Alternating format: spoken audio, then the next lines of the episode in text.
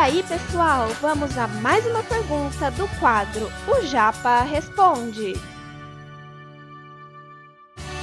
Você está ouvindo Redação Cast, o podcast para quem quer uma redação nota mil. Olha só o tema de redação do ano passado, só para vocês se familiarizarem. Quem fez a edição do ano passado, perfeito. Quem não fez, tá aí para vocês. Estigmas associados às doenças mentais na sociedade brasileira. E foi justamente dessa compilação de 28 redações que eu tirei uma redação para a gente analisar aqui junto comigo, ok? Então, em cima desse tema, falando sobre esses, esses estigmas associados às doenças mentais, que nós temos essa proposta, esse, esse exemplo de redação.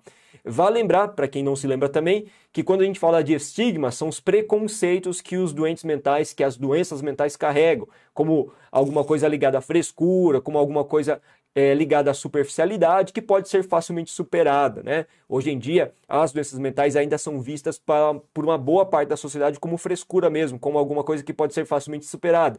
Como é o caso da depressão, da ansiedade, que são para muita gente coisas banais, superficiais e não coisas sérias. Né? Vale lembrar que a OMS diagnosticou a ansiedade e o Brasil como um dos países mais ansiosos do mundo, onde essa doença acaba se alastrando bastante. Veja então que abordava-se no ano passado um tema bem pertinente à atual conjuntura que afeta bastante jovem também, beleza? E eu trouxe então, em cima desse tema de redação, o texto dessa jovem chamada de Ingrid, Ingrid Bassef, lá de Campinas, São Paulo, beleza? E para começar já de pronto, a gente vai para a introdução desse texto. Galera, olha o que eu fiz bonitinho também. Eu pensei bastante em vocês na elaboração desse material. Para elaborar esse material, eu dividi bonitinho esse material de acordo com a estrutura que o aluno escolheu. Veja uma das coisas mais marcantes nessa introdução que vocês têm que colocar na cabeça de vocês de qualquer jeito, galera. É uma introdução que é dividida bonitinho em três períodos. Veja, tem três períodos, cada um sendo demarcado com uma cor distinta. Em cinza, eu coloquei a nossa contextualização. Em azul, eu coloquei a problematização. E em roxo, eu coloquei a tese ou posicionamento. Veja que a introdução de uma redação nota 1000 tem como estrutura fixa, nesse princípio, uma composição feita por três períodos. Cada um desses períodos tem uma função diferente na redação. Vamos começar a leitura para vocês terem uma ideia mais clara. Na obra Quincas Borba, de Machado de Assis, é mencionada a trajetória de Rubião, que, após receber grande herança e atrair vários amigos, é acometido por uma enfermidade mental, fazendo com que seus conhecidos se afastassem e que fosse abandonado em um hospital psiquiátrico. Fora da ficção, o estigma associado às doenças mentais também é presente na sociedade brasileira. Haja vista que muitos indivíduos com os transtornos de, dessa ordem são excluídos da sociedade e que muitas pessoas com sintomas de desequilíbrio mental não buscam ajuda.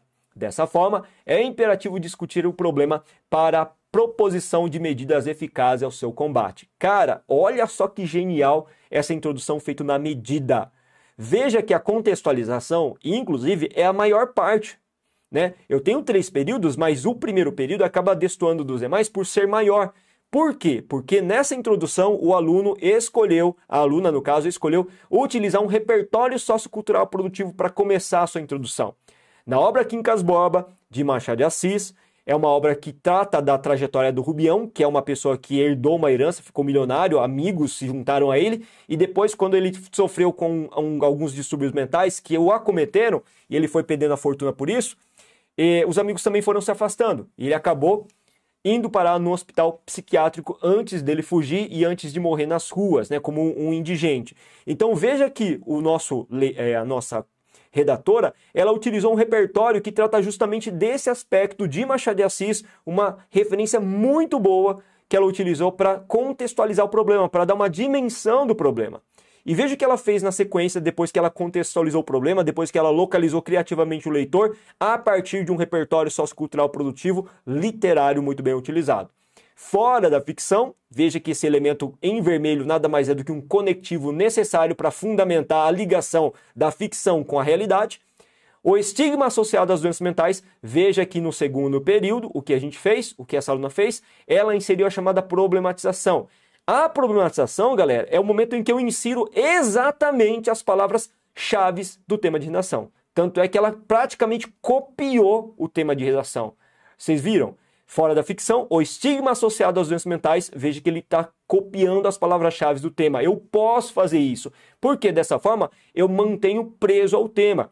E é nesse momento, no segundo período mesmo, que eu pretendo fazer isso sempre, que é a nossa chamada problematização, em que as palavras-chave do tema têm que se encaixar perfeitamente, certo? E olha o que ele faz na sequência. Haja vista que muitos indivíduos com transtornos dessa ordem são excluídos da sociedade e que muitas pessoas com sintomas de equilíbrio mental não buscam ajuda. Veja o que ele fez na problematização no finalzinho. No final da problematização, ele já colocou os dois elementos, as duas ideias que ele vai desenvolver ao longo da sua argumentação. Ele vai falar de, vejam bem, é, são excluídos da sociedade, ele vai falar que as pessoas com transtornos mentais são excluídas da sociedade, e ele vai falar também que muitas pessoas não buscam ajuda. Então veja que ele já deu pistas do que ele pretende elaborar ao longo do seu texto no D1 e D2, no desenvolvimento 1 e desenvolvimento 2. Na sequência, então, hierarquicamente, ele vai usar o D1 para falar do, é, da exclusão social dos doentes mentais e no D2 ele vai utilizar o espaço para falar justamente das pessoas que não buscam essa ajuda. E lá no último período, que é a nossa tese ou posicionamento, na verdade, ele faz essa tese de posicionamento um pouco antes, né? Mas ele faz também, ele emenda, ele conclui esse pensamento na orientação toda em roxo, no último período, falando o seguinte: é imperativo discutir o problema. Então, o que a gente vai fazer? Agora a gente vai começar a discussão do nosso problema, para no finalzinho, no último parágrafo do texto, na intervenção, buscar medidas eficazes ao seu combate. Cara, olha que genial então a amarração desse texto. Perceberam então, gente? O que eu quero que vocês firmem muito bem a atenção é em perceber que esse texto ele foi estrategicamente, estrategicamente colocado e produzido. É isso que a gente percebe quando um texto é bem feito. Um texto bem feito, ele dá uma construção, faz uma construção que atrai a você, ao mesmo tempo em que ele seja capaz de antecipar os conteúdos que você pretende ler depois. Ele fala claramente: olha, eu vou abordar a questão da exclusão social, eu vou abordar a questão do motivo que leva as pessoas a não procurarem ajuda. E no, por último, eu vou colocar também uma espécie de proposta de intervenção, uma solução para o problema. Então, tudo isso já está discriminado na introdução. Por isso que eu falei para você que o texto nota mil ele é previsível. Ele é estrategicamente previsível, porque ele é programado para ter uma introdução que não apresenta surpresas para o leitor, para o corretor. Eu já sei o que o, o nosso aluno, o nosso redator vai fazer, porque ele já deixou discriminado tudo bonitinho na nossa introdução, percebeu? Esse conteúdo é um oferecimento da Corrija-me, a plataforma preferida no ensino de redação. Saiba mais em corrijame.com.br.